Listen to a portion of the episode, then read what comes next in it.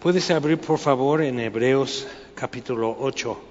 Todo lo que ha venido hasta ahora realmente ya poniendo los cimientos para, para edificar sobre eso y a, a donde estamos, ya en Hebreos, presentando a Jesucristo como el Creador, con la imagen misma y siendo de la misma sustancia y mismo esplendor y gloria, o sea, viendo a Jesucristo como Dios verdadero, de Dios verdadero, como dice el credo, pues expresado en Hebreos capítulo 1, es de ahí donde vienen, de una misma gloria con el, con el Padre. Entonces, viendo eso, entonces el peligro que ellos tenían de estar no poniendo atención. Entonces, lo que Dios ha dicho, lo que Dios ha hecho, y que si ellos no están poniendo atención o resistiendo eso, capítulos 3 y 4. Pero ahora presentando en capítulo 5, capítulo 6, 7 y ahora 8, ya nos introduce a lo que sigue que Jesucristo como sumo sacerdote, finales del capítulo 4, que sí se compadece de nosotros, pero sin pecado. Conoce tentación, pero sin pecado. Entonces, que puede interceder por nosotros como sumo sacerdote, presentarse en nuestro lugar y ser un sacerdote aceptable, con un sacrificio aceptable y su presencia permanente delante de Dios, porque vive para siempre. Entonces, capítulo 8, ahora bien, el punto principal de lo que venimos diciendo es que tenemos tal sumo sacerdote, que él está vinculado conforme al orden de Melquisedec, como dice, que hay el vínculo de un sacerdocio con Abraham, que creyó a Dios y le fue contado por justicia. El pacto antiguo es después del pacto con Abraham. Lo que Dios promete y revela con Abraham es justificado por fe. Entonces eso sigue vigente con Abraham hasta el día de hoy. Pero en lo que llamamos el antiguo pacto era el nuevo pacto eh, con Moisés. Entonces, entendiéndolo así, eh, tenía que ser temporal, tenía que pasar ese pacto por, porque su misma naturaleza y estructura depende del ser humano. Y si, has, si te has fijado un poco en historia humana, todo lo que el ser humano propone y levanta tiende a caer tarde o temprano, algunas cosas más temprano. Entonces, si depende de nosotros hacerlo, este está que nunca va a poder permanecer. Entonces, y eso viene mostrando capítulos 5, 6 y 7, que simplemente no podía permanecer el antiguo pacto, el pacto de la ley no podía seguir por su debilidad, porque depende de algo temporal, inconstante, débil, que es el ser humano. Entonces tenemos tal sumo sacerdote, el cual se sentó a la diestra de la majestad en los cielos. Entonces Él es la propiciación por nuestro pecado, Él es el que hace la propiciación por nuestro pecado y permanece. Entonces sentado al trono, en el trono de la majestad, en las alturas. Entonces es importante ver eso porque ahora intercede no por salvación por nosotros, sino intercede para nuestra santificación. Entonces tienes que entender la intercesión de Jesús hoy como es diferente que cuando Él en la cruz dice, Padre, perdónalos porque no saben lo que hacen. Entonces eh, es diferente ahora.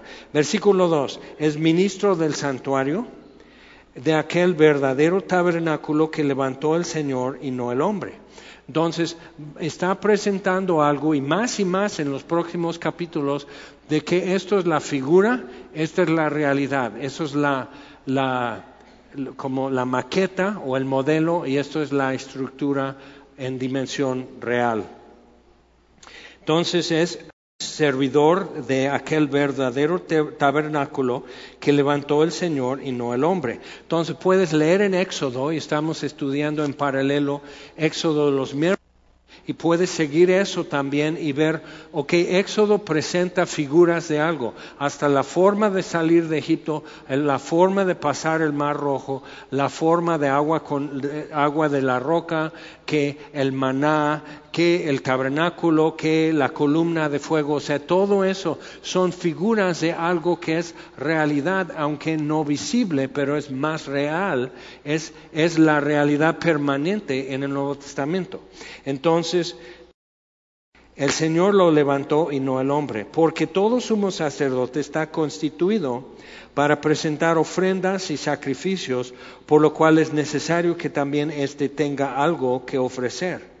Así que si estuviese sobre la tierra, ni siquiera sería sacerdote, habiendo aún sacerdotes que presentan las ofrendas según la ley los cuales sirven a lo que es figura y sombra de las cosas celestiales, como se le advirtió a Moisés cuando iba a erigir el tabernáculo, diciéndole, mira, haz todas las cosas conforme al modelo que se, te ha mostrado en el monte.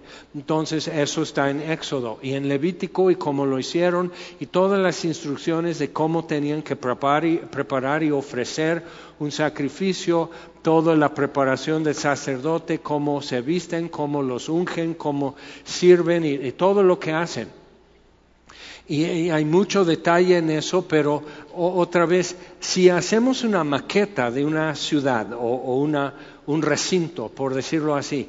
Si tú puedes ver una maqueta, por ejemplo, de Teotihuacán en aquellos tiempos, y te hacen figuritas de aldeanitos caminando y la pirámide de la luna y todo eso, y eso es la orientación, así se veía cuando estaba poblada la ciudad y, a lo que venían, o Chichen Itza, o igual ver, ver las ruinas del Templo Mayor en la Ciudad de México, y ver todo eso, dice, ok, pues aquí pasa el metro, ahora está la Catedral Metropolitana, aquí está el Palacio Nacional, aquí está Liverpool, aquí está la Torre Latinoamericana, Bellas Artes, y te van diciendo el Cerro de Tepeyac y todo, pero en aquel tiempo todo esto era lago y, aquí entonces te ayuda a visualizar cómo era y cómo es, pero no vives en la maqueta solo es para ayudarte a visualizar la realidad. Pero si caminas en la Ciudad de México es imposible ver todo porque no estamos desde la perspectiva celestial.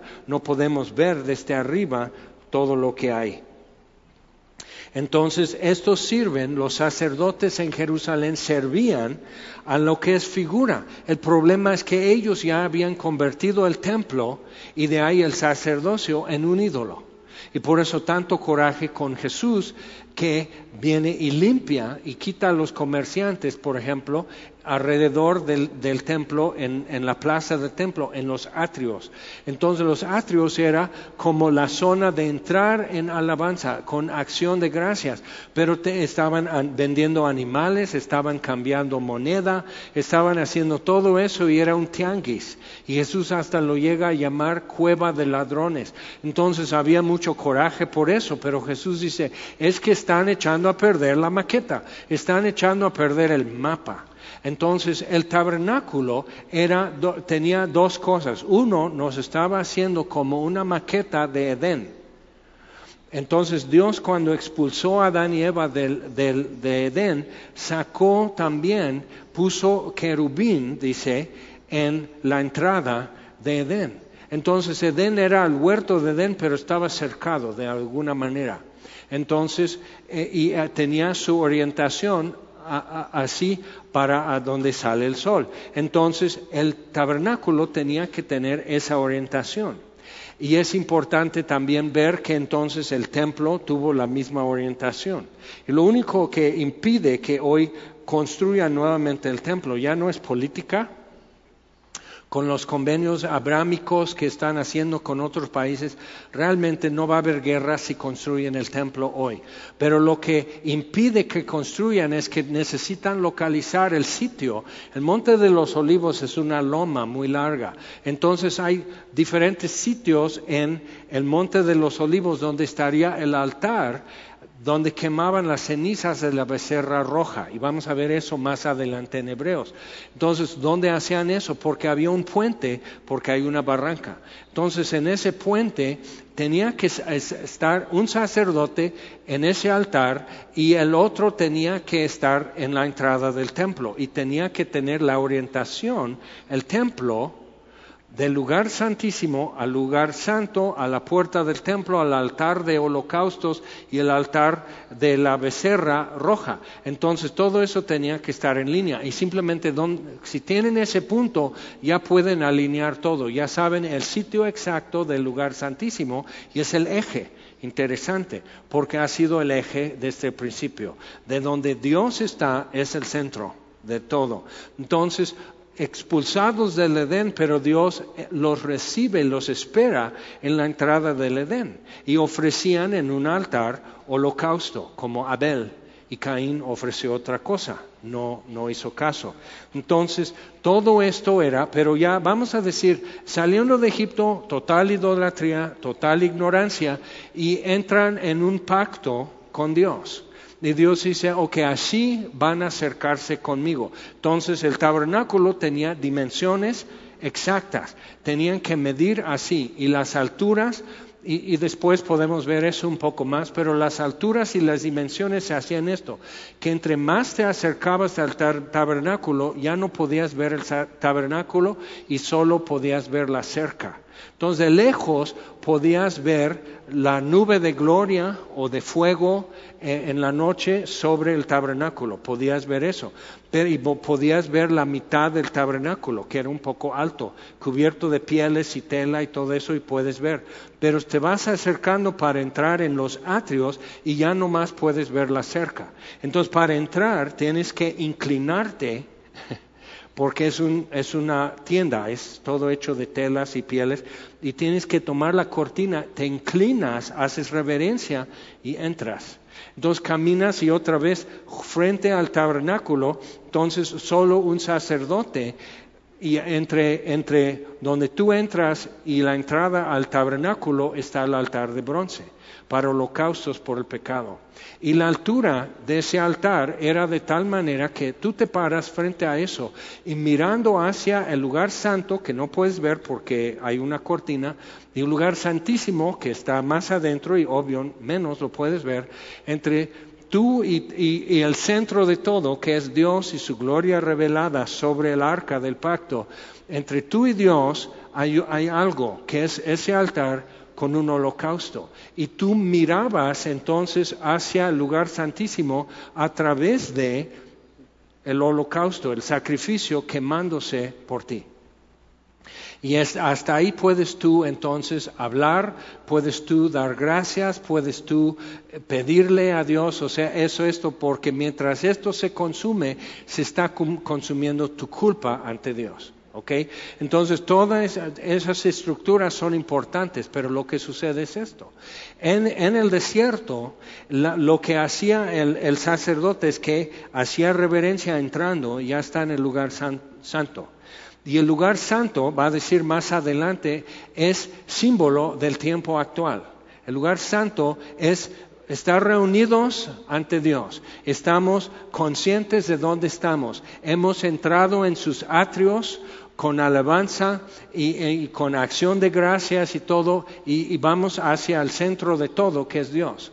Entonces, con eso ya en el lugar santo representa el tiempo actual. Y entonces había en una mesa de oro los panes de proposición un pan por cada tribu. Y de este lado una lámpara con siete brazos, también de oro, y día y noche quemando aceite. O sea, eso luz, aunque no haya nadie, es, y simboliza la luz del mundo y el pan de vida.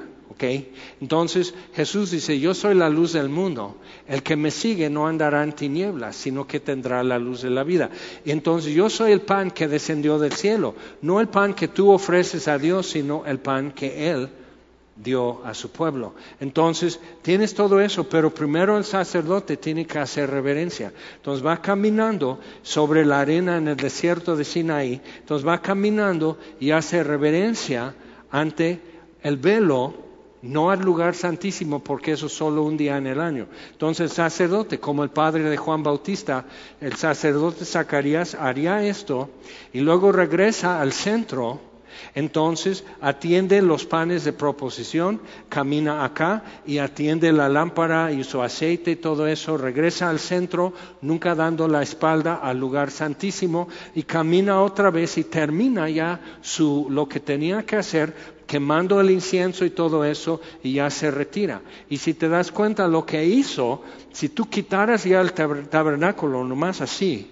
verías así un trazado la figura de una cruz en la arena del desierto, por donde él caminó. Pues no puedes simplemente hacer todo eso, ¿ok? Había una figura que tenían que estar haciendo.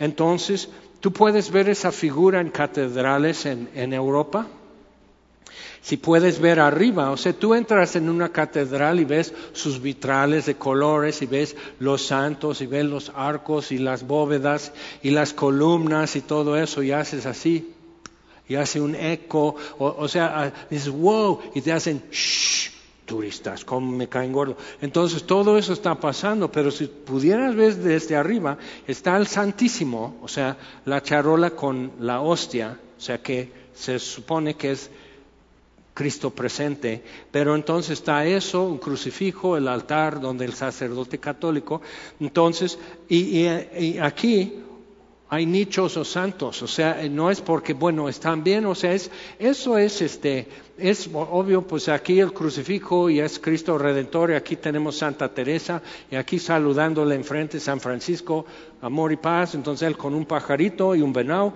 y aquí Santa Teresa, entonces pues esos son los santos en, en, en la catedral. Pero realmente si quitas todo eso, todo lo que es mueble, y si pudieras simplemente quitar el techo de la catedral, mirando desde arriba, traza la forma de una cruz. Entonces, cuando el sumo sacerdote entraba una vez al año, no con este, primero por su propio pecado y luego otra vez hasta el lugar santísimo, entonces con sangre para interceder por el pueblo y quitar la culpa de todo un año de todo el pueblo. Entonces otra vez, pero ya entra hasta el lugar santísimo. Entonces cuando fue rasgado el velo, cuando Jesús murió, eso era la figura, tiene que obedecer la realidad. Y el problema que muchas veces tenemos es que queremos que la realidad siga la figura y es al revés. La figura tiene que ser fiel a la realidad y como el camino quedó abierto, la figura tuvo que ser rasgada. Tuvo que obedecer que el camino ya está abierto, que él entró en el lugar santísimo con su propia sangre. Ahora, si podemos ir captando eso, mucho de lo que está diciendo en Hebreos ya se va a ser más claro. Entonces, versículo 3, porque todo sumo sacerdote está constituido para presentar ofrendas y sacrificios, por lo cual es necesario que también éste tenga algo que ofrecer. Así que si estuviese sobre la tierra, ni siquiera sería sacerdote, porque no es levita Jesús, otra tribu habiendo aún sacerdotes que presentan las ofrendas según la ley, los cuales sirven a, lo que es figura y sombra de las cosas celestiales. Entonces es la maqueta o la figura, no es la realidad. Pero si tú, como pasó con ellos, conviertes la figura en la realidad, ya es un ídolo el templo. ¿Okay? Y por eso se enojaron con Jesús y por eso le acusaron y por eso le crucificaron también. Entonces, como se le advirtió a Moisés cuando iba a erigir el tabernáculo. Entonces los materiales y las dimensiones y proporciones del templo eran exactas para dar algo, para hacer un mapa. Entonces, si tú tienes tu mapa así de piratas y que pone una X y aquí son 12 pasos al norte y hay un roble muerto, entonces en el roble seco tú te paras aquí y son 14 pasos hacia el norte, ahí estás con tu brújula checando bien, aquí puedes escarbar y aquí está escondido el tesoro. Entonces Dios en efecto hizo dos cosas, hizo una maqueta de Edén, o sea, cómo volver al centro de todo, que es Dios, y cómo ver otra vez su poder y su gloria. Pero también es, es maqueta del mundo actual y cómo se tiene que hacer expiación y restablecer el acceso y traer reconciliación, el justo por los injustos, dice Pedro, para llevarnos a Dios. Entonces el camino está abierto. Entonces, sirven como figura y sombra de las cosas celestiales, como se le advirtió a Moisés cuando iba a erigir el tabernáculo, diciéndole, mira, haz todas las cosas conforme al modelo que se te ha mostrado en el monte. Pero ahora tanto mejor ministerio es el suyo, cuanto es mediador de un mejor pacto establecido sobre mejores promesas. Y si has estado siguiendo, o sea, está el nuevo pacto, lo que llamamos el Nuevo Testamento, entonces está basado en mejores promesas, pero no son nuevas, son las promesas a Abraham y son las promesas que Dios hizo en el principio a Adán y Eva. Entonces, está basado en lo que Dios ofrece, en lo que Dios hará, en lo que Dios da a la humanidad. No está basado en lo que el hombre promete, en lo que el hombre quizás pueda realizar si le da suficiente tiempo, quizás. Entonces, no está basado en nosotros, sino en Dios mejores promesas, mejor sacerdocio, mejor sacrificio, todo eso. Versículo 7, porque si aquel primero hubiera sido sin defecto, ciertamente no se hubiera procurado lugar para el segundo. Si te acuerdas entonces, después del nuevo pacto, dice entonces, ahora tú eres sacerdote, dijo Jehová a mi Señor, dice David, que siéntate a mi diestra hasta que ponga a tus enemigos como estrado de tus pies. Y he jurado que tú eres sacerdote para siempre. Pero entonces, de la descendencia de David, para poder sentarse en el trono de David como rey, pero hecho sacerdote para siempre, según el orden de Melquisedec, que está vinculado con Abraham y no con la ley por la fe y no por obras. Entonces, es muy importante poder ya captar eso. Entonces, el defecto en el pacto legal, el pacto que Moisés era el mediador y mejor mediador es Jesús. Entonces, el defecto en eso es que depende de mí que se realice que las bendiciones y la garantía y la, certidumbre y la paz que, ese pacto eh, ofrece depende de mí. Entonces no hay paz, dice Dios, para el impío. Entonces, si hubiera sin defecto, ciertamente no se hubiera procurado lugar para el segundo. Entonces aquí está, Dios dice, va a ser un nuevo pacto. Y eso está reiterado en los profetas. Aquí está Jeremías 31 porque reprendiéndolos, que es el mismo verbo que sin defecto, es el defecto, y aquí encontrando defecto en ellos, reprendiéndolos lo traducen, pero es la palabra relacionada, dice, encontrando defecto en ellos, dice, He aquí vienen días, dice el Señor, en que estableceré con la casa de Israel y la casa de Judá un nuevo pacto no como el pacto que hice con sus padres el día que los tomé de la mano para sacarlos de la tierra de Egipto. Entonces el mediador Moisés, el pacto con la ley, los diez mandamientos, el sacerdocio es establecido, pero como figura de este nuevo pacto que está citando aquí. Eso es la figura, no como esto, sino esto es la realidad. La figura de pasar por el mar rojo, la figura de beber agua de la roca, la figura de, vida entre los muertos, así pasando por el mar, este, todas esas figuras entonces ya hechas realidad. Porque ellos no permanecieron en mi pacto. Dios no se movió ellos se movieron. Ellos no permanecieron en mi pacto y yo me desentendí de ellos, dice el Señor. Entonces existe siempre peligro para cada ser humano, porque toda la suma de tus decisiones va a estar al final entre dos frases. Uno va a ser que, que la suma es que yo decía, es la suma de mis conversaciones con Dios es hágase tu voluntad, no la mía. O la suma de nuestras conversaciones con Dios va a ser que Dios diga, bueno, como quieras. Entonces yo me desentendí, dice Dios, como quieran. Entonces iban a exilio, iban a dispersión, destruida la ciudad, pero después de esos días, y eso es lo que viene aquí, entonces mira lo que dice, por lo cual este es el pacto que haré con la casa de Israel después de aquellos días, dice el Señor. Y son siete cosas. Número uno, pondré mis leyes en la mente de ellos y sobre su, su corazón las escribiré. Entonces, algo va a afectar mi entendimiento. Literalmente voy a empezar con nuevo contenido, nuevos pensamientos. Entonces voy a escribir mis leyes sobre su mente. Mi entendimiento va a cambiar. Pero también eh, sobre su sobre su corazón las escribiré. Entonces otra vez, mi afecto y mis motivos, o sea, mis inclinaciones van a cambiar. Esas son dos cosas que eso es por la mano de Dios.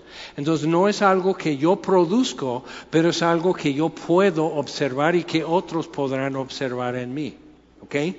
Escribiré, pondré mis leyes en su mente y sobre su corazón las escribiré y seré a ellos por Dios y ellos me serán a mí por pueblo, número cuatro, número cinco, y ninguno enseñará a su prójimo y ninguno a su hermano diciendo, conoce al Señor porque todos me conocerán.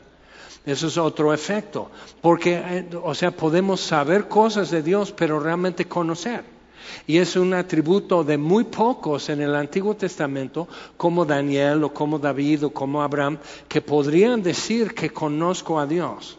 Pero hasta Moisés dice, Tú dices que he hallado gracia ante tus ojos, pero no te conozco. Déjame ver tu rostro.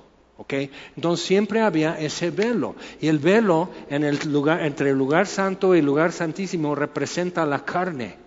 Y más adelante en Hebreos ya va a aclarar eso un poco más, pero hay algo que no nos deja ver el poder y la gloria. O sea, hay un impedimento todavía. Por eso el lugar santo representa el mundo como está y nosotros como vivimos. En comunión con Dios, la luz del mundo y, todo eso, y el incienso y nuestra adoración, todo es legal, todo es legítima, todo así, pero no podemos ver. ¿Ok? Y falta un paso, pero el camino está abierto. Ahora, todos me conocerán desde el menor hasta el mayor de ellos. Entonces tenían una tradición simplemente de leer los cinco primeros libros de la Biblia, los samaritanos. Y en la conversación que Jesús tiene con la mujer samaritana, Juan capítulo 4, ella dice, bueno, o sea, cada cosa que no entiendes, ella entonces tenía la tradición de su pueblo, decir, cuando venga el Cristo, Él no se aclarará todas las cosas. Y Jesús dice, yo soy. Y ella se queda así, órale. Y cambia toda la conversación. O sea, ya se va a aclarar todo. Yo soy el que tú esperabas. Entonces, otra vez, o sea, hay cosas que no podemos entender, pero el Cristo, el Mesías cuando venga, nos aclarará las cosas, pero ya desde el menor hasta el mayor de ellos me conocerá. Entonces, el, momento para poder decir a nuestro prójimo, conoce al Señor, a exhortarle a alguien, a invitarle a alguien a, decir, o sea, lo que es evangelismo, o sea, proclamar el evangelio y exhortarnos unos a otros a conocer al Señor. Prosigamos y conozcamos al Señor, Oseas capítulo 6. Entonces, pues, prosigamos y conozcamos al Señor. O sea, eso es el tiempo actual, que podemos decirlo uno a otro y decir, como Jesús, el tiempo se ha cumplido, arrepentíos y, creed el Evangelio. Entonces es esto, allanad, allanad, aplana el camino, abre el camino, prepara camino al Señor. Juan Bautista dice, yo soy voz en el desierto que dice, preparen camino al Señor. Es este tiempo, decir, el tiempo es corto, hoy es el día de salvación, ahora es el tiempo aceptable. Entonces, pero ese tiempo un día ya se va a cerrar y todos conocerán como fuimos conocidos. O sea, todos veremos, entonces ya no será necesario decir, oye, ¿ya terminaste navegantes? ¿Ya leíste tu Biblia hoy? O sea, ya no habrá oportunidad para decir, conoce al Señor, recibe a Cristo, arrepiéntete y cree el Evangelio, ya no habrá oportunidad. Entonces, ahora que lo hacemos y lo hacemos mucho. Entonces, porque, número seis, seré propicio a sus injusticias. Y, número siete, nunca más me acordaré de sus pecados y de sus iniquidades. Y un punto importante con eso, como paréntesis, es que el problema que muchos encuentran cuando tratan de perdonar es que dicen, bueno, pues sí puedo perdonar, pero no me puedo olvidar. Ok, pero Puedes cantar el resto de tu vida, ¿cómo podré olvidar? Ok, puedes cantar eso que sea tu himno nacional. Sí, perdono, pero ¿cómo podré olvidar? Ok, entonces, o hacer como Dios dice, y no me acordaré. Eso es diferente. Dios tampoco olvida, pero promete no traer a memoria tu pecado. Y necesitas ver qué es lo que Dios está diciendo. Yo soy Dios eterno. Borraré tu rebelión, borraré tu culpa, borraré tus pecados y transgresiones y no me acordaré de todo eso. Entonces cuando tú estás hablando con Dios y oras o adoras o algo así, Dios no está diciendo, ahí está ese vil monstruo Jaime. Eso es lo que tú ves. Ahí está ese burro de Jaime. Ok, pero Dios no está viendo eso. Dios está viendo a alguien limpio, inocente, sin culpa, sin tacha, sin defecto. Él está viéndome como a Cristo. Y es en sus términos que nos acercamos al lugar santísimo. Entonces, ¿cómo puedo pasar todo ese proceso y acercarme al lugar santísimo? O sea, ¿cómo se, cómo se puede hacer eso si alguien no quita mi culpa? Porque yo no puedo. O sea, con las manos que me quito todo eso, esas manos siguen con mancha. O sea, siempre hay un residuo. El problema, como dijo San Agustín, que tenemos es que no amamos a Dios perfectamente y no aborrecemos perfectamente al pecado. Como que amamos a Dios un día 20%, otro día 99%, pero nunca le amo realmente de todo corazón. ¿Por qué lo sé?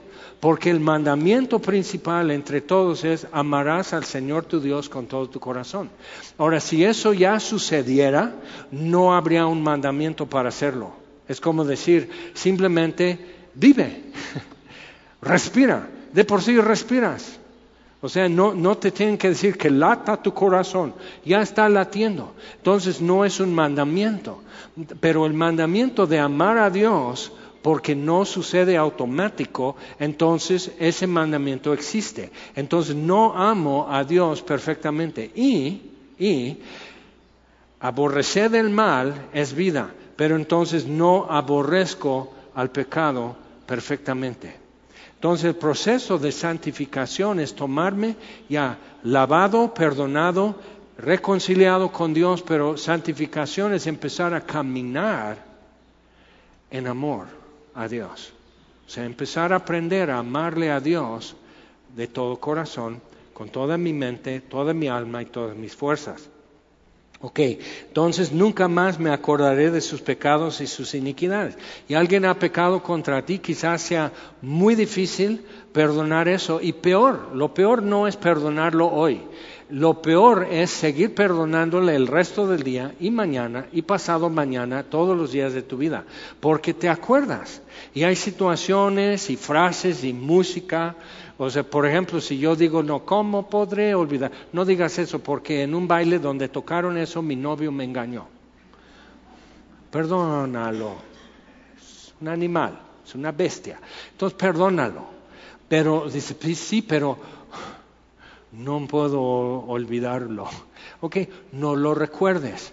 Y eso es otra disciplina que el amor te da la forma de poder hacerlo. O sea, no traerlo a memoria, como Dios hace conmigo. Él no se hace tonto de que yo mentí, que yo robé, que yo pensé, que yo dije. O sea, Él no se hace tonto, sino simplemente lo deja ahí, donde fue clavado a la cruz. Y ahí lo deja y está tratando con un hombre que tiene nueva vida en Cristo. Entonces, va más sobre eso cuando llegamos a capítulos 9 y 10. Pero entonces, nunca más me acordaré de sus pecados y de sus iniquidades. Al decir nuevo pacto, ha dado por viejo al primero, y lo que se da por viejo y se envejece está próximo a desaparecer. Ahora, vamos a ver entonces cómo, cómo está eso. Vamos al original de esto en Jeremías 31 el Antiguo Testamento, Jeremías después de Isaías, Jeremías 31, versículo 27. Entonces, en este capítulo Dios está hablando, ok, yo voy a hacer esto, la ciudad será destruida, ustedes serán llevados cautivos, este, durante muchos años mi nombre ha sido profanado, entre las naciones y ahora e, ellos van a decir, mira lo que pasa al pueblo que profana el nombre de su Dios. Pero después de estos días, y también otros profetas hablan de eso. Entonces, después de esos días, versículo 27, Jeremías 31, 27, he aquí vienen días, dice Jehová, en que sembraré la casa de Israel. Ok, entonces eh, algo va a cambiar. Y todo, como tuve cuidado para arrancar y derribar, trastornar y perder y afligir, entonces así como Dios hizo un perfecto juicio, contra ellos. Ahora, versículo 33. Pero este es el pacto. Entonces, no simplemente restaurar su fortuna, restaurar la ciudad, restaurar el templo y todo eso. Este es el pacto que haré con la casa de Israel después de aquellos días, dice Jehová.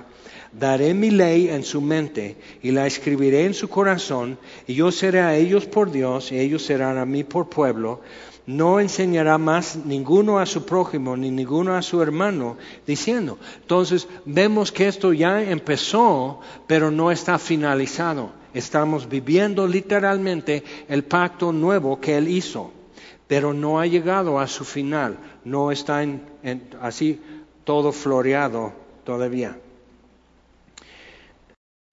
diciéndole, conoce a Jehová, porque todos me conocerán, desde el más pequeño de ellos hasta el más grande, dice Jehová, porque perdonaré la maldad de ellos. No podemos conocer a Dios sin su perdón. O sea, si no hubiera expiación de pecados en el Calvario, cuando Jesús fue crucificado, simplemente nunca conoceremos bien a Dios sin conocer su gracia y su misericordia. O sea, si no vemos a Dios en este acto supremo, de redimirnos, no hemos conocido bien a Dios, nos falta. Podemos ver su poder en Egipto con las diez plagas, destruyendo el ejército de Faraón, pasando el pueblo de Israel en medio del, del, Mar Rojo. Podemos ver la columna de fuego, podemos desayunar maná del cielo todos los días, podemos beber agua de la roca, podemos todavía cruzar el Jordán como ellos en seco y el agua amontonada. Podemos hacer todo eso pero no hemos conocido bien a Dios hasta que no conozcamos a Dios en el Calvario, diciendo Dios mismo consumado es y muere. Entonces decir, ¿qué, es esto? ¿Qué es esto que acabamos de observar? Entonces, todo lo, anterior a eso, el templo, los altares, lo que hacía Adán, lo que hacía Abel, lo que hacía Noé, lo que hacía Abraham, todo esto, el pacto de la ley, todo eso de las leyes y, la vestimenta y el sacerdocio y la forma de sacrificar y la forma y por qué el altar de, pecado es bronce y por qué el altar de incienso y adoración es oro. O sea, todas estas cosas son figuras para que tú puedas decir en una sola mirada, este es el mapa. Entonces tú dirías, como cuando ves una maqueta y dices, bueno, mira, estamos en eh, Teotihuacán y te ponen una maqueta, bueno, así se veía antes. Entonces tú ves las figuritas así de aldeanitos caminando, y, pero y tú, bueno, si yo fuera uno de ellos, así se verían grandes las pirámides. Y tú podrías ver cómo el sol, cómo la luna, todo lo que sucede. Aquí uno aldeano vendiéndote inflables así con su silbato, así vendiendo, pero vestido como azteca, pero vendiendo, o sea, estaría todo y su chilate, todo eso se estaría haciendo, pero pero tú puedes verlo desde arriba y comprobar la orientación y las estaciones y el solsticio y todo eso. O sea, tú puedes comprobarlo mirando la maqueta, pero la maqueta no puedes vivir ahí. Entonces, el tabernáculo no tiene dónde sentarse, porque es para, eh, simplemente es mapa, no tiene muebles. Entonces, o sea, no puedes vivir en el tabernáculo porque es el mapa para llegar al centro de todo, que es Dios. Pero otra vez quedando aparente que el camino al lugar santísimo, al centro de todo, donde está Dios y su gloria, está aún cerrado, porque el velo entero. Por eso cuando Jesús muere y es rasgado el velo, la figura tiene que obedecer la realidad, que ahora el camino está abierto. Ok, hasta ahí vamos bien. Bien, entonces dice, Así ha dicho Jehová que da el sol para luz del día y las leyes de la luna y las estrellas para luz de la noche que parte el mar y braman sus ondas, Jehová de los ejércitos es su nombre. Entonces está diciendo, mira, las leyes de naturaleza, el sol, la luna, obedecen y no cambian. Bueno, aún esto más que estoy prometiendo. Entonces Dios estoy ligando, dice, estoy ligando la promesa de un nuevo pacto. En ese pacto escribiré mis leyes en tu corazón y en tu entendimiento. Y está ligado en eso con todas las leyes de cielo y tierra. Si pasan cielo y tierra, entonces mi promesa no se cumplió. Entonces Jesús en la cruz dice, consumado es y muere. El velo es rasgado y todos sintieron un golpe, un dolor en el pecho. Algo cambió. Y entonces vamos a Ezequiel capítulo 36. Es una reiteración de la misma promesa. Ezequiel y Jeremías vivían en el mismo tiempo, Jeremías en Jerusalén como sacerdote y Ezequiel también sacerdote viviendo ya en Babilonia con el inicio del cautiverio y del exilio.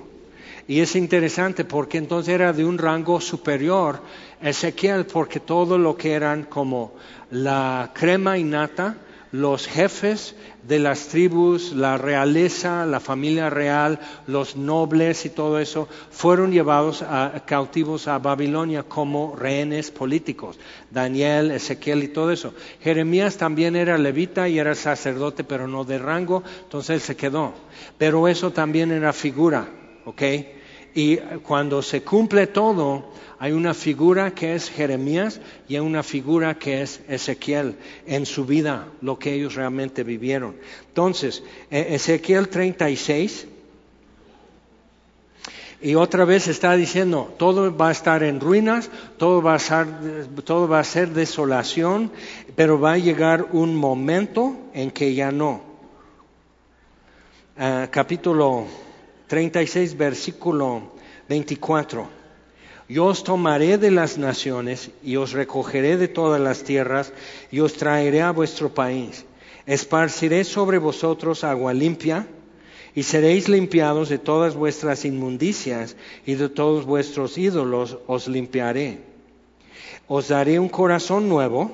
Ahí está reiterando todo eso, pero eh, inserta una cosa que Ezequiel entiende y ellos entienden, nosotros lo vamos a entender, pero dice, Os haré corazón nuevo y pondré espíritu nuevo dentro de vosotros y quitaré de vuestra carne el corazón de piedra.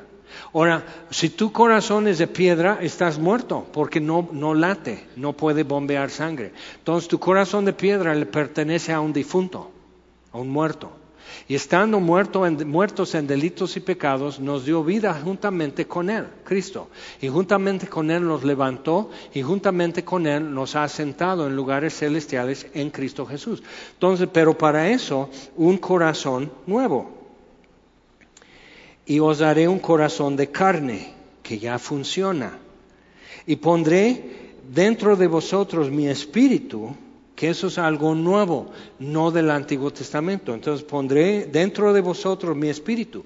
Jesús, Juan 14, dice, ok, hasta ahora ha estado con vosotros el consolador, pero estará en vosotros el consolador, el Espíritu Santo. Entonces pondré dentro de vosotros mi espíritu y haré que andéis en mis estatutos y guardéis mis preceptos y los pongáis por obra Ok, entonces eso es lo que voy a hacer.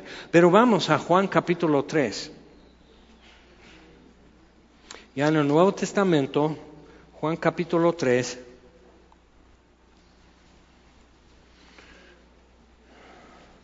Y eso de, ok, os rociaré con agua limpia. ¿Y eso qué? Entonces cuando subían al templo, había levitas en los diferentes accesos a los atrios, a, lo que en los tiempos de Jesús era una enorme plaza.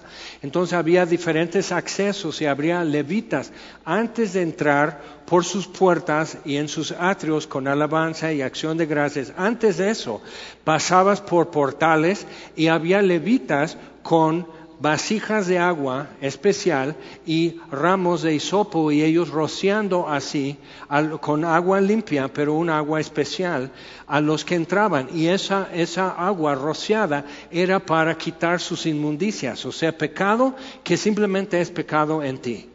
No has hecho más pecado, o sea, tú estás trayendo tu sacrificio, o sea, ya vienes con intención hacia Dios, pero quitando tu inmundicia, o sea, las cosas que son parte de ti, que ni siquiera estás enterado de tu propio pecado. ¿Ok? Entonces, una cosa, mis pecados, y es otra cosa, el pecado en mí. ¿Ok? Entonces, lo que hacían es que quemaban una becerra roja y usaban las cenizas mezcladas con agua y era un agua especial para rociar a los inmundos. Y Hebreos va a hablar más acerca de eso después, pero era para rociar a los inmundos. ¿Ok? Es importante. Entonces, os rociaré con agua limpia. Es una referencia en Ezequiel acerca de eso. Y, todo, y rociar, por ejemplo, al, al leproso que es hallado limpio de lepra, hay todo un protocolo para él, pero parte de eso es rociado con esa agua. Entonces, eso es lo que hacían para los inmundos. Ahora, pecado que simplemente está en ti, que ni siquiera es una transición, no se ha convertido ni en un pensamiento, ni en una acción, sino simplemente el pecado que mora en ti y estorba. Entonces, quitando todo estorbo. Juan capítulo 3. Dice, había un hombre de los fariseos que se llamaba Nicodemo, un principal entre los judíos.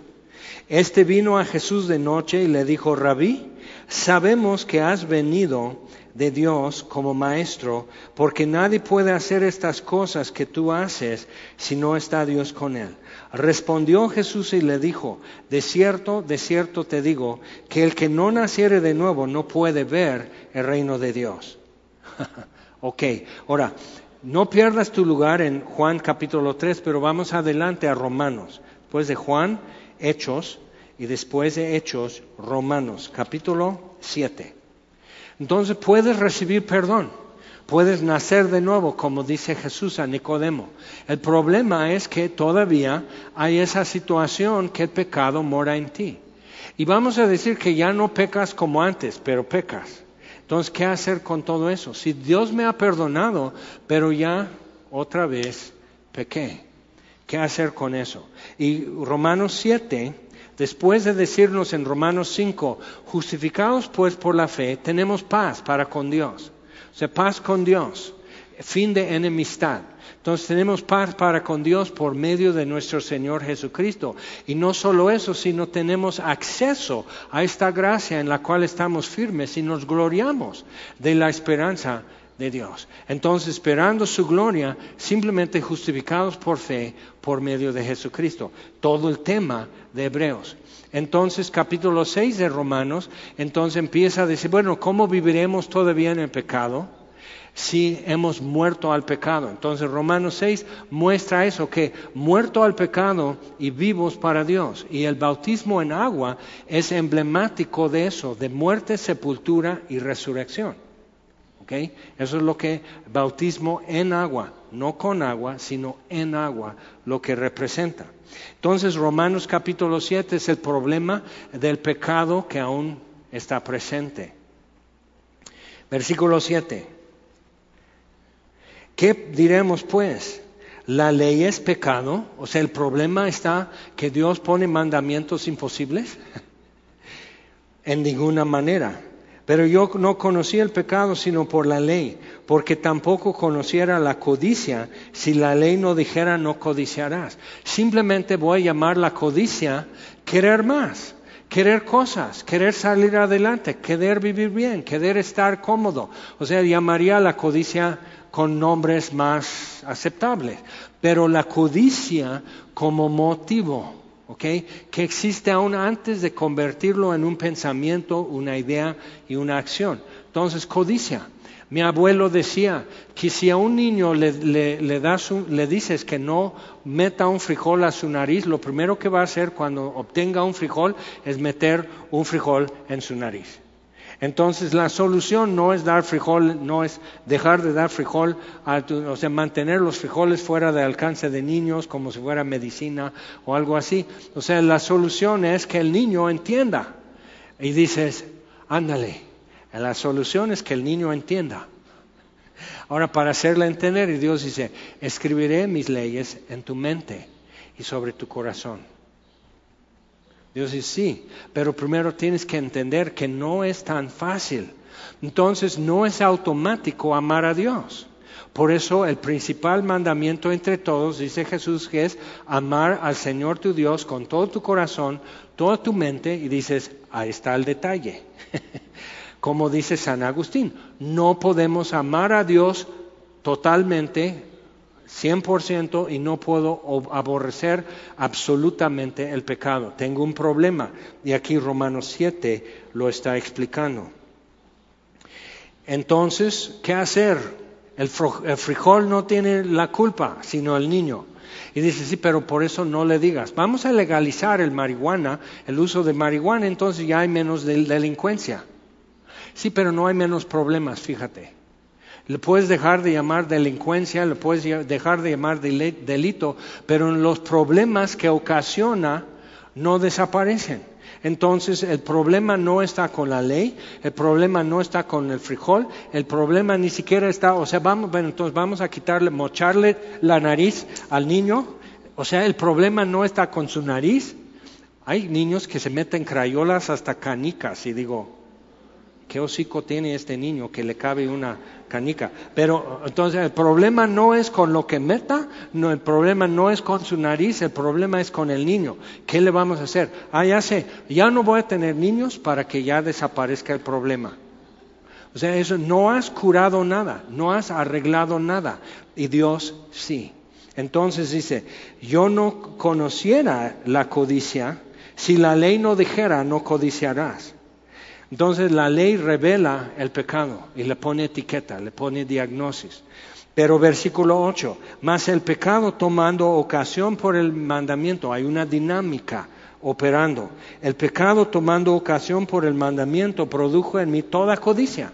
Entonces no sucede. Llegas aquí a, Semilla, entonces hay conos y, dice, quieres como nomás estacionarte, quitar el cono o aplastarlo, estacionarte y ya cubres el cono para no estacionar y estamos cuidando a los vecinos su entrada y salida, pero puedes como hacerte tonto y porque tú siempre tienes una mejor idea y el pecado siempre tiene una mejor idea que lo que Dios dice. Entonces, y eso comienza en Génesis 3, Dios dice, no hagan esto. En el día que, coman de este fruto, muriendo morirás, o sea, ciertamente morirás. Y tienen una mejor idea. ¿Y qué tal si no? ¿Okay? Y eso es, inherente en nosotros. Entonces te dicen, apaga tu celular, ¿lo haces? No. ¿Ok? Entonces siempre tenemos una mejor idea y podemos marchar desde la paloma hasta las puertas de semilla haciendo protesta que tenemos una mejor idea. Se divide en familias, se divide en iglesias, se dividen en, en oficinas, o sea, contienda, disensión y todo. Eso es lo que somos y eso va a persistir y va a haber guerra entre los humanos hasta que venga Cristo. Porque la solución, la humanidad, no la tiene y ni la va a obtener. Ok, entonces dice, dice, entonces el pecado tomando ocasión por el mandamiento, el niño cuando ya tiene un frijol, lo mete a la nariz, produjo en mí toda codicia. Y ahora tienen que ir con el médico y tienen que sacar el frijol y, leccionar a la mamá. Y él se voltea y dice, ya ves, a ti te voy a cobrar esto, ¿eh? O sea, y, hay niños que lo hacen más que una vez. Y tú dices, y luego te asustas porque así sean tus hijos. Y digo, es tu genética. Y eso viene desde este Adán y Eva. O sea, Dios dice no y nosotros decimos, ¿a que sí? Búscame. Y decimos, ahorita. Siempre tenemos una mejor idea. Pero escribiré nuevas ideas en sus mentes y pueden pensar otras cosas. Y escribiré mis leyes en su corazón y podemos querer otras cosas. Entonces, eso sí es vida. Eh, o sea, tener que hacer algo que no quiero, porque forzado ni la comida es buena. Entonces ahí estás con tu brócoli, que es muy bueno y lleno de antioxidantes. ¿Sabías que arándanos también tienen antioxidantes y no dan asco? Huele horrible el brócoli. Entonces, pero ahí estás, para el bien de tu alma y el bien de tu cuerpo, cuerpo comiendo tu brócoli y todo eso, y hacer algo que no quieres hacer, ¿cómo es un castigo? Pero ¿qué tal si Dios escribe nuevas leyes en tu corazón y hay cosas que quieres hacer? Entonces ya no es pesado amar a Dios. Ya no es pesado amar a tu prójimo como a ti mismo, aunque tu prójimo no es muy amable, pero ya, ya está colocado en posibilidades y no imposibilidades. Ok, entonces seguimos. Eh, tomando ocasión, produjo en mí toda codicia, porque sin la ley el pecado está muerto. Y yo sin la ley vivía en un tiempo. Entonces revela el pecado y provoca el pecado. Yo sin la ley vivía en un tiempo, pero venido el mandamiento, el pecado revivió y morí. Y luego condena el pecado en mí a muerte. Pero como yo estoy vinculado y muy aferrado en mi pecado, condena a Dios el pecado a muerte y yo me muero. El alma que pecare ciertamente morirá. ¿Ahora qué? Entonces, y yo hallé, versículo 10, que el mismo mandamiento que era para vida, a mí me resultó para muerte. Porque el pecado tomando ocasión por el mandamiento me engañó y por él me mató. De manera que la ley a la verdad es santa y el mandamiento santo, justo y bueno. Entonces, ahí está, eso es, es la dinámica diaria que todos vivimos. Ahora Romanos 8, versículo 1. Ahora pues ninguna condenación hay para los que están en Cristo Jesús. Acuérdate, Efesios 2, estando muertos en delitos y pecados, nos dio vida juntamente con Él. Y juntamente con Él nos levantó. Y juntamente con Él nos ha sentado en lugares celestiales en Cristo Jesús. Y esa es la frase clave. Entonces, no hay condenación para los que están en Cristo Jesús. Los que no andan conforme a la carne, sino conforme al Espíritu. Ahora, versículo 7. Por cuanto los designios de la carne son enemistad contra Dios, porque no se sujetan los planes y los motivos de mi carne no pueden sujetarse a Dios, no se sujetan a su ley, ni tampoco pueden, y los que viven según la carne no pueden agradar a Dios. Entonces, ¿qué voy a hacer? Entonces, si Cristo está en vosotros, vosotros, versículo 9, perdón, mas vosotros no vivís según la carne, sino según el Espíritu, si es que el Espíritu de Dios mora en vosotros. Eso es clave. No puedo porque en mí no hay con qué. Entonces, si el Espíritu de Cristo mora en vosotros, si alguno no tiene el Espíritu de Cristo, no es de Él también es clave. Pero si Cristo está en vosotros, el cuerpo en verdad está muerto. O sea, mi cuerpo todavía está condenado a muerte. Pero yo no. O sea, mi, totalidad no. Mas el Espíritu vive a causa de la justicia, la justicia de Cristo. Ok, entonces, otra vez versículo 1, Romanos 8. Ahora pues ninguna condenación hay para los que están en Cristo Jesús entonces, algo que no todos nosotros necesitamos como ponernos esto como sombrero y chaleco hoy es esto, estoy en Cristo, o sea, es una transacción que realmente ha ocurrido. Hay formas de saber eso de ti. No decir, no, pues yo creo que Dios, no, no, no, no, no, no, no. La Biblia no está escrita así para que tú lo dejes así en suspenso. Entonces, los que no andan conforme a la carne, porque los designios de la carne son enemistad contra Dios. Entonces, si, yo ando conforme a la carne, claro que mi vida apesta, claro que, que no hay contenido, no hay pensamientos, no hay sentimientos. Algunos dicen, es que no siento eso. Ok, tienes razón, es que no lo siento, pero ¿cómo puedes crear buenos sentimientos hacia Dios si hay enemistad? Y yo no puedo quitar la enemistad porque los designios de la carne, yo no puedo producir amistad contra Dios, yo no puedo producir reconciliación, yo no tengo un sacrificio aceptable, pero Dios sí. Y tiene un sacerdote aceptable que puede ofrecer algo aceptable por mí porque yo lo mancho todo. Entonces otra vez tenemos tal sumo sacerdote. Hebreos capítulo 8. Entonces, eso es el dilema y Dios resuelve. Versículo 2, porque la ley del Espíritu de vida en Cristo Jesús me ha librado de la ley del pecado y de la muerte. Ahora, importante, un avión con todo lo que es, más combustible, más equipaje, más 150 pasajeros y tripulación, ¿cuántas toneladas pesa? Y ese avión dice que la hora de despegue Y tú dices, eso es un milagro. O sea, ¿cómo pueden esos, esas toneladas de metal y carne y hueso y combustible y todo eso, cómo eso puede despegar de la tierra y permanecer arriba? Y hasta ocho horas de vuelo, catorce horas de vuelo, y ahí está, volando el avión, porque obedece las leyes de física. Hay una ley de la física que es gravedad, que dice que un cuerpo, por su masa, atrae otro cuerpo. Entonces la Tierra tiene mayor atracción y le gana al avión. Entonces el avión no puede despegarse de la Tierra, ley de gravedad, pero hay otra ley. Entonces, la ley de aerodinámica. Y eso significa que la forma de las alas, a ver, eso es la ala abajo y arriba es eso, que la parte redondeada y más gruesa de la ala de un avión es hacia adelante.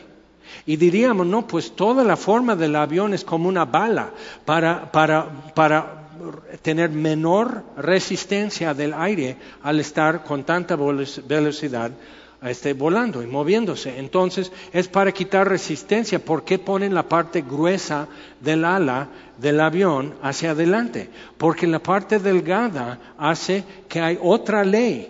Entonces Dios no cancela y suspende la ley de, de, la Biblia, o sea, la ley, los mandamientos, porque eso es el reflejo de su justicia y santidad. Entonces Dios no suspende su propia naturaleza.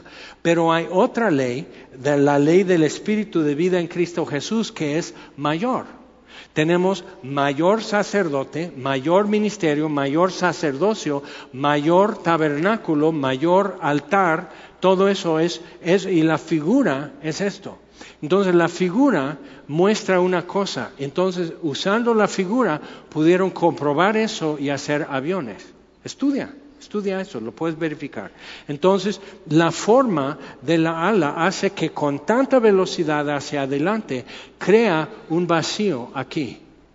En la parte de arriba de, de la ala, entonces hace un vacío y levanta las alas y como están tornilladas al avión, levanta todo el avión. Es la ley de aerodinámica. Ah, me ha librado de la ley de la gravedad, que sigue vigente, pero me ha librado una mayor ley. Entonces tenemos esto, versículo 2, Romanos 8.2. La ley del Espíritu de vida en Cristo Jesús me ha librado de la ley del pecado y de la muerte, porque lo que era imposible para la ley, por cuanto era débil por la carne. El problema no es el avión, que no puede despegarse. El problema no es la tierra, que está hecha como Dios quiso. El problema no es con la gravedad. El problema es que hay una debilidad en el peso del avión. O sea, simplemente eso no va a dar otra cosa. Pero hay otra ley porque lo que era imposible para la ley por cuanto era débil por la carne. Por eso cuando andamos conforme a la carne o andamos conforme a la ley, queriendo hacer eso. Yo empecé hace muchos años en México y era un templo, muy linda gente, predicaban perdón de pecados en Cristo, que murió por nosotros, que resucitó al tercer día, pero tenían muchas reglas interesantes. Por ejemplo, a ver, amigas, chequen sus uñas si tienes esmalte para uñas, vas al infierno. Okay. Ahora, eso no, ¿dónde está escrito eso en la Biblia? No está. Pero alguien decidió que eso es pecado y es pecado mortal y no puedes ir al cielo si tienes, y luego peor, hermana, porque traes no solo un color, sino otro color aquí en estas dos uñas. O sea, ahí estás con, eh, algunos traen incrustaciones y diamantina y hasta maqueta de Tenochtitlán, Chichen Itza, Teotihuacán, o sea, traes así toda esta basura. Hermana, ¿cómo crees? O sea, era terrible pecado. Pero ¿de dónde sacaron eso? ¿Ok? Entonces, cuando queremos agradar a Dios, no podías ir al cine. Entonces, no, hermano, eso es pecado. ¿Por qué? Porque es un lugar pisoteado por inmundos, por impíos. El cine. Digo, entonces, ¿cómo vas aquí a la Purísima, que era el mercado allá? ¿Cómo vas a la Purísima?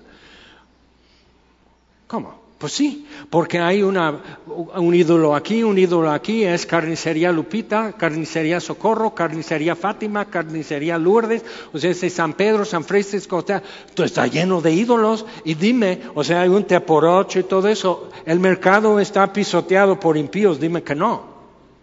Bueno, pero eso es diferente. ¿En qué forma? O sea, simplemente, arbitrariamente pintaron una raya.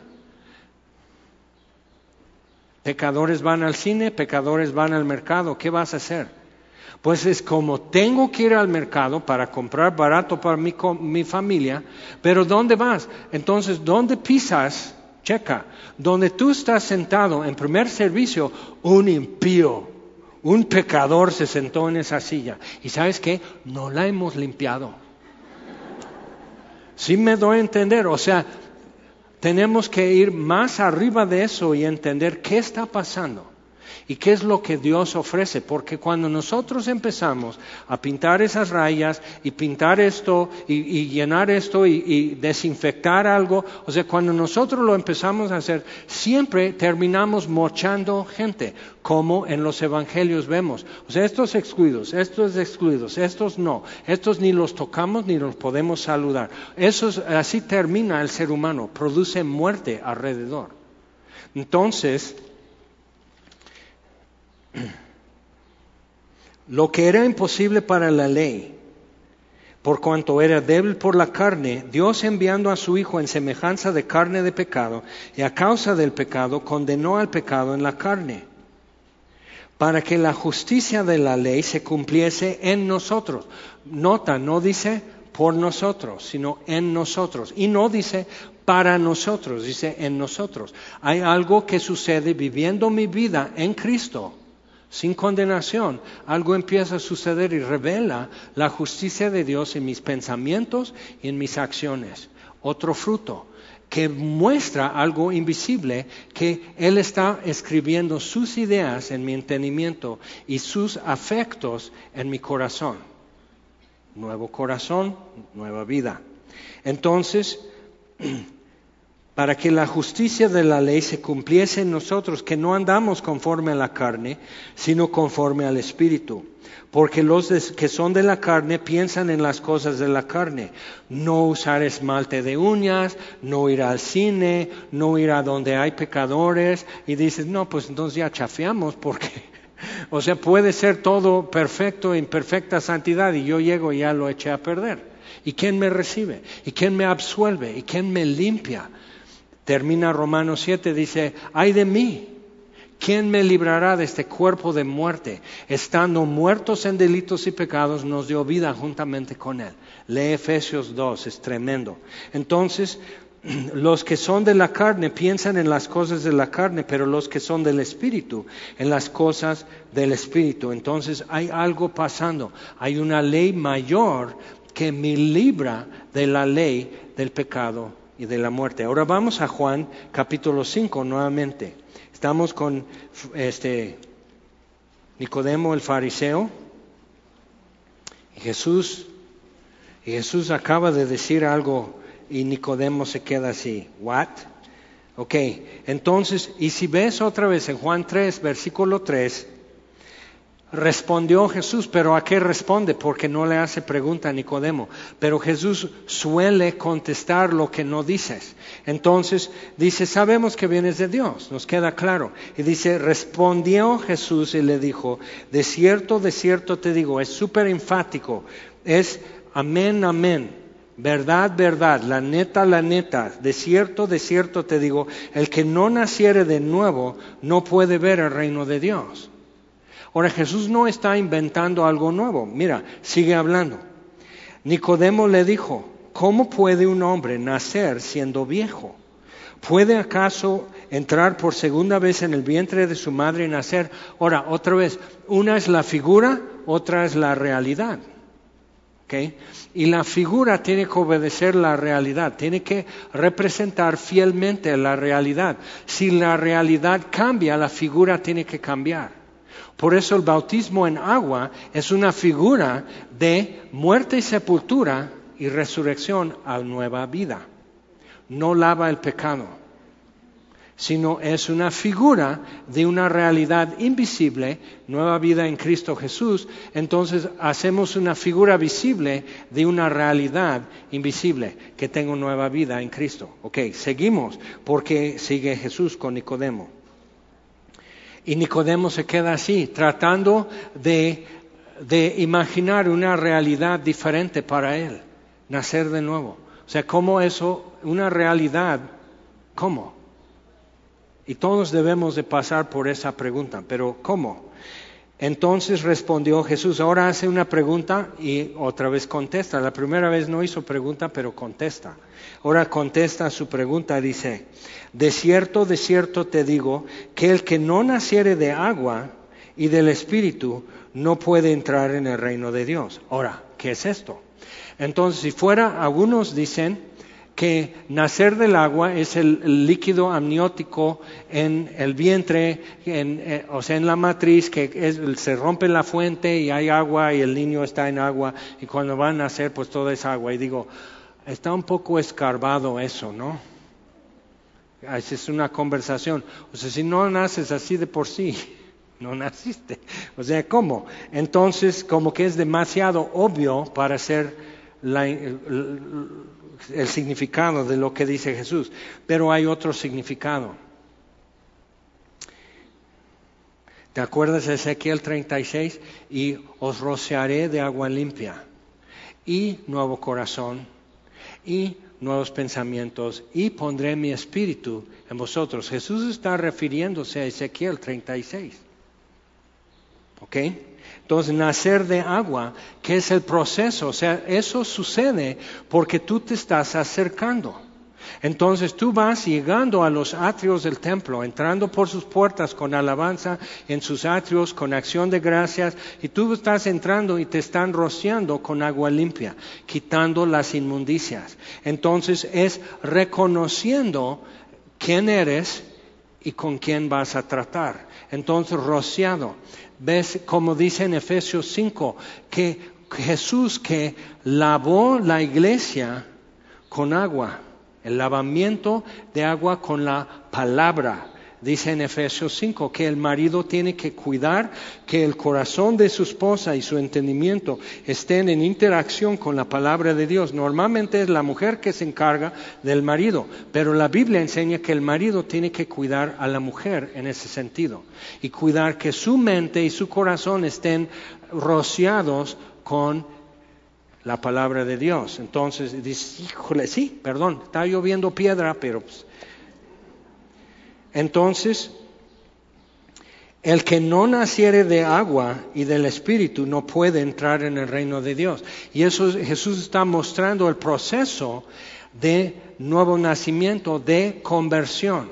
¿Ok? Que es convicción por la palabra de Dios y la convicción de necesito aspirar hacia Dios un encuentro y una reconciliación, pero reconocer, yo no tengo cómo ofrecer para reconciliación.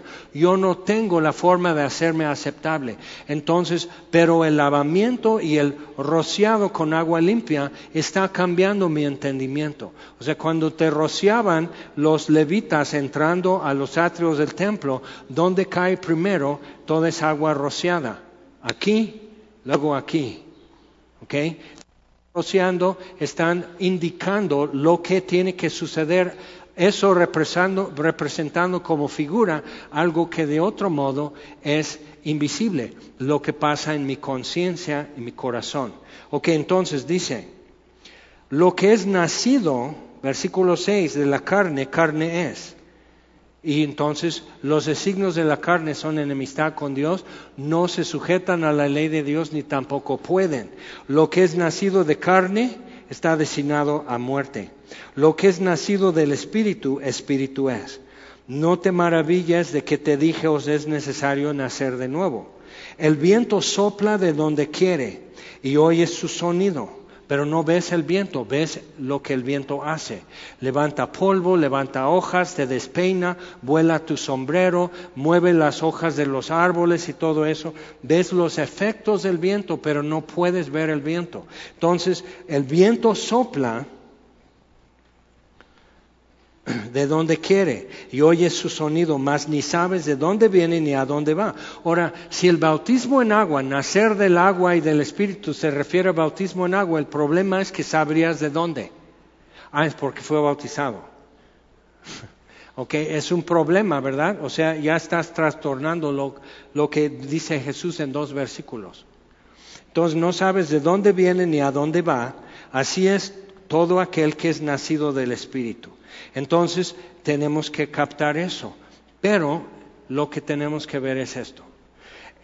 la evidencia que Él dice, que pondré nuevo corazón en ti, pondré mi espíritu dentro de vosotros. La evidencia es que está escribiendo nuevo contenido. Eh, algunos ya tienen tatuajes bien fresa, la neta. Y, mis respetos porque es todo un mapa aquí. Y con líneas así que todo eso y dibujos y todo así que dice made in China oh, ok bien. Entonces o sea traes todo eso hasta tu código de barras y todo para cuando te venden. Entonces o sea tienes todo eso pero qué es lo que tienes que estar cuando te escriben esto quieto no te puedes mover, porque entonces va para allá y ya se rayó, ya se borroneó. Entonces, para que quede claro, no estoy recomendando, no estés, o sea, simplemente es un ejemplo. ¿ok? No estoy diciendo que sí, que no, eso es otro tema, pero simplemente es un hecho que no te debes de mover cuando te están tatuando, ¿de acuerdo?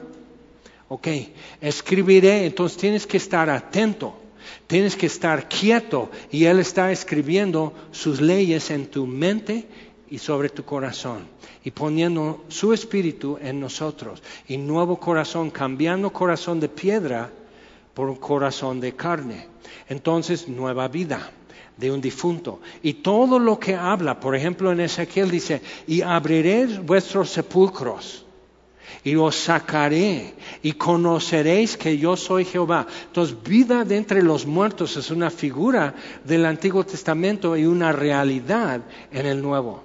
Vida nueva de la muerte. Estando muertos en delitos y pecados, nos dio vida juntamente con Él y juntamente con Él nos levantó. Entonces vivimos no una figura, sino una realidad. Pero tú no lo vives si aún no tienes un nuevo afecto por las cosas de Dios.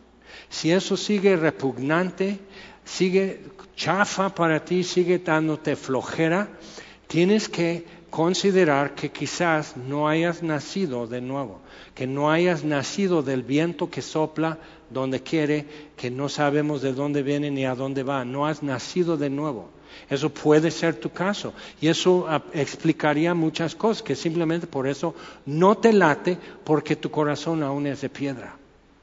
Y dices, bueno, yo veo que todos igual, como troncos como yo, alzan sus manos o hacen esto y todo, yo no veo por qué, yo no veo el otro, otros ponen mucha atención, yo no, a mí me da, de veras, me molesta tener que estar, ok, si no amas el pueblo de Dios, que es un pueblo complicado, la Biblia lo dice, si no amas el pueblo de Dios, si te choca estar con otros cristianos, es porque tú no eres.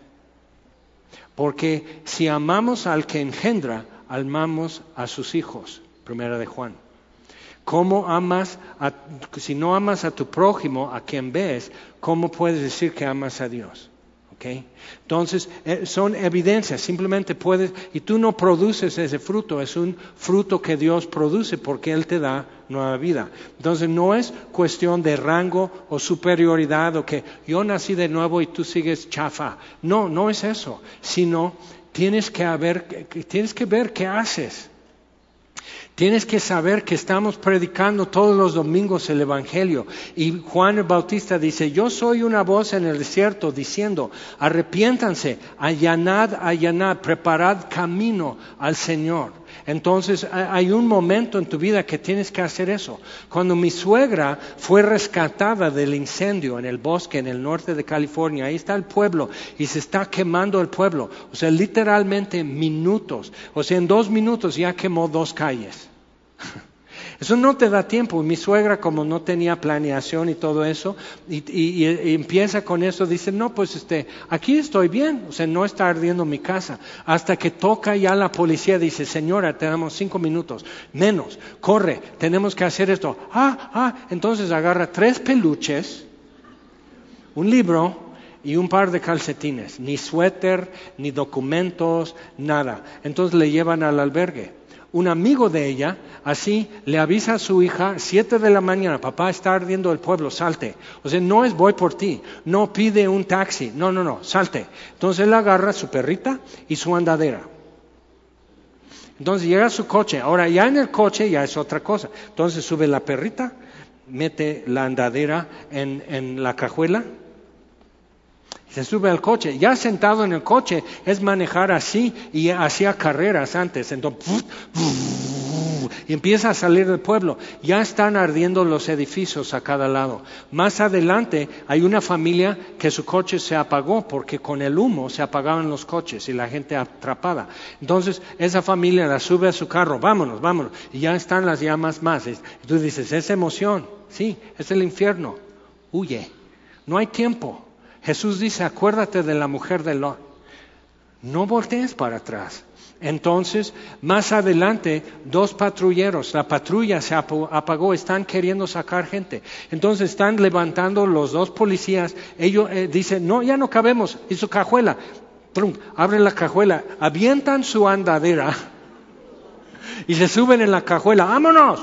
Ya, así entonces va pasando y en eso pasa un trascabo porque ya está quedando lleno el camino, ya hay un solo carril por tantos coches y la gente bajando y corriendo ya para salir del pueblo porque ya es un túnel de fuego y el camino. No juegues. O sea, no da tiempo. Tienes que hacerlo, tienes que salir corriendo de esto, de esto. ¿Ok?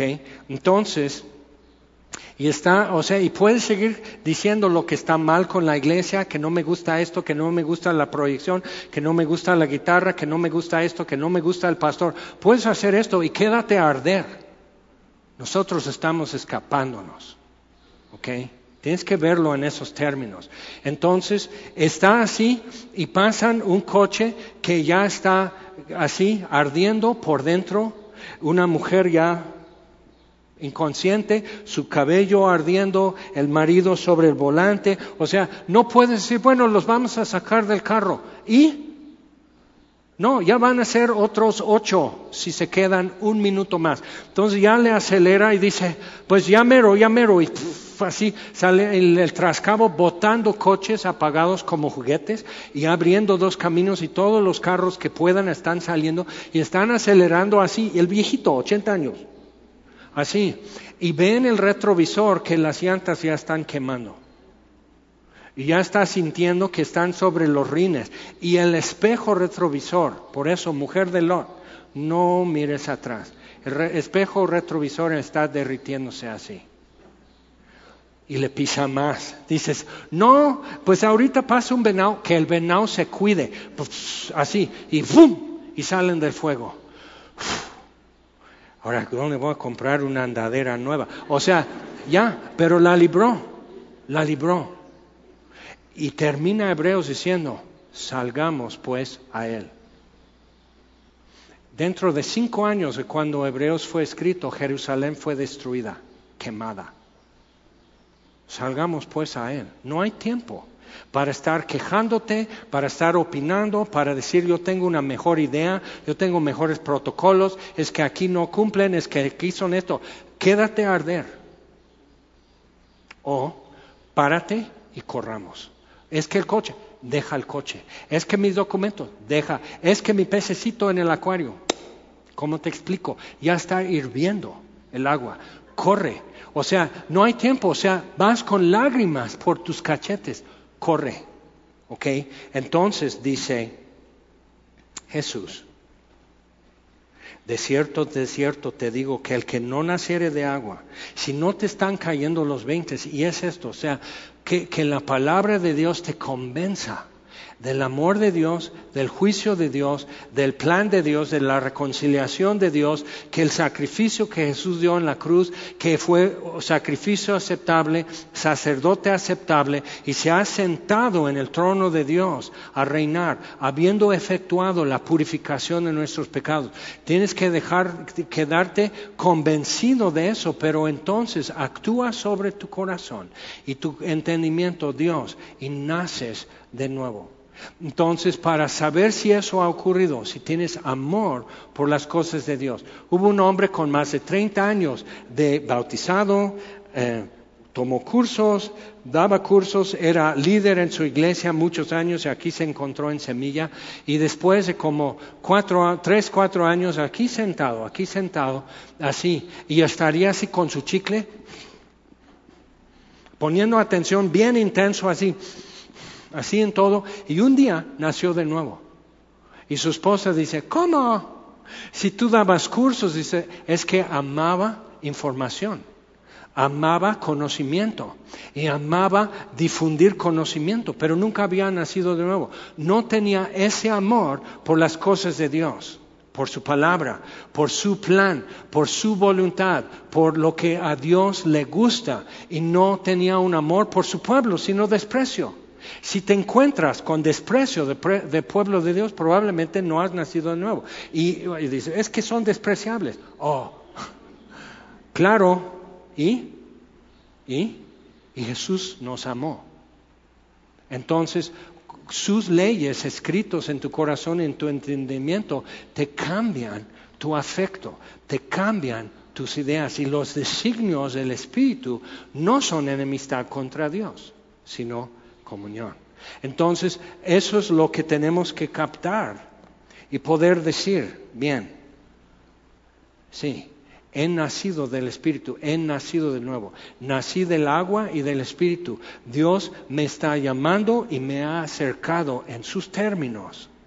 Entonces, como el sacerdote entraba al tabernáculo y tenía que persignar el piso, sin saber que lo estaba haciendo, pero Dios dejando eso, nosotros entramos detrás de él y ya vemos las huellas en la arena del desierto trazando la figura. Pero no es la realidad, solo es la figura.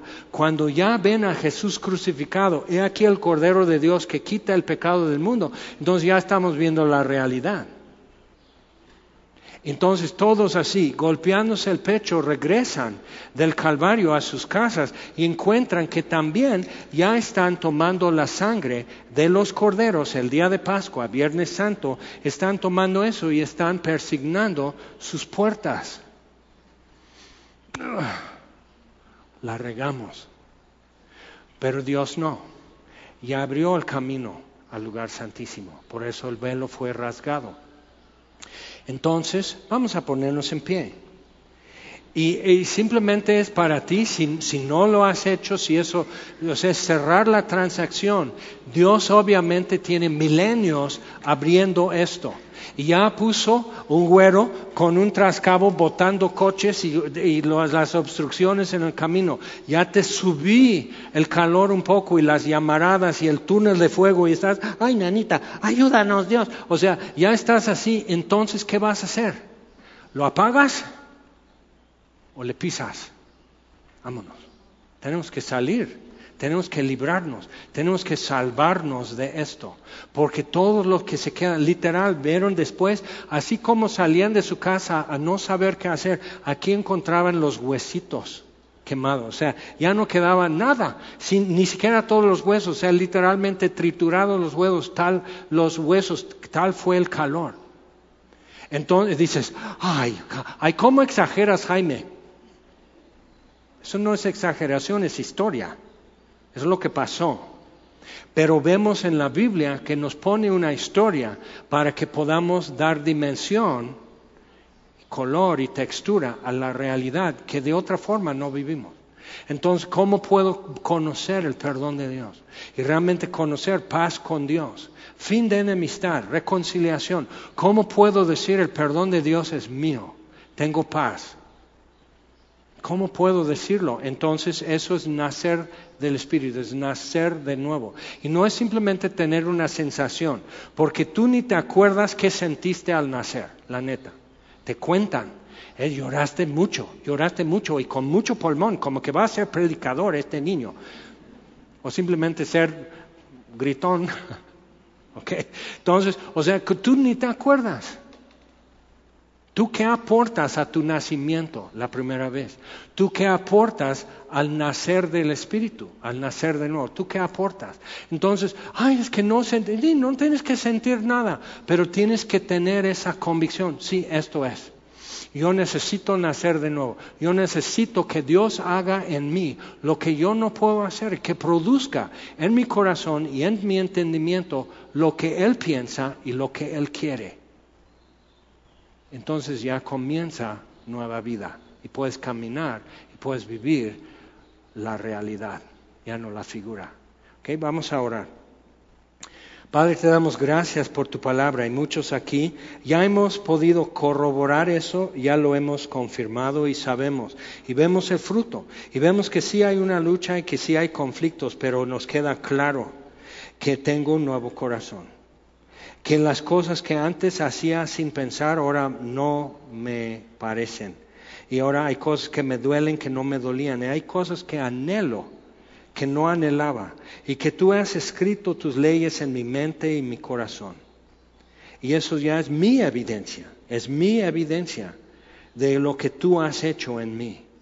Y otros ya lo empiezan a ver en mí. Y hay otros aquí, Señor, hoy que les está quedando claro, pero que no aman las cosas que tú amas y no aborrecen lo que aborreces y que no prefieren y no escogen. Y todo es pesadumbre, tratar de buscarte y tratar de caminar en la luz. Todo es pesadumbre. Y Señor, necesitan nacer de nuevo. Necesitan cerrar esa transacción hecha la provisión, hecho el camino, rasgado el velo, todo está abierto, pero necesitan cerrar la transacción que tú has puesto delante.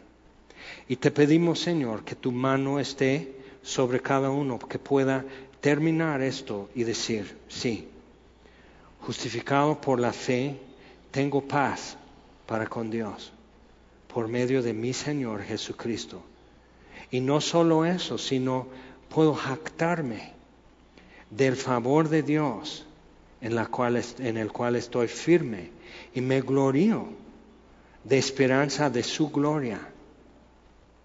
Y Señor, es nuestra petición que cada uno que esté aquí oyendo y pensando esto, que pueda cerrar eso y decir, sí, ya lo tengo, ese soy yo. Señor, pedimos vida nueva para cada uno que lo necesita. Y los que ya, Señor, no terminaremos nunca de darte gracias por tu favor inmerecido, Señor, por abrir la puerta, por abrir nuestros ojos, por tomarnos de los pelos y jalarnos hacia ti, Señor. Nunca terminaremos de agradecerte que salvaste nuestra alma del hoyo. Nunca. Y te damos gracias, Señor pero hoy anunciamos salvación a todos en Cristo Jesús. Y te damos gracias por eso en el nombre de Jesús. Amén.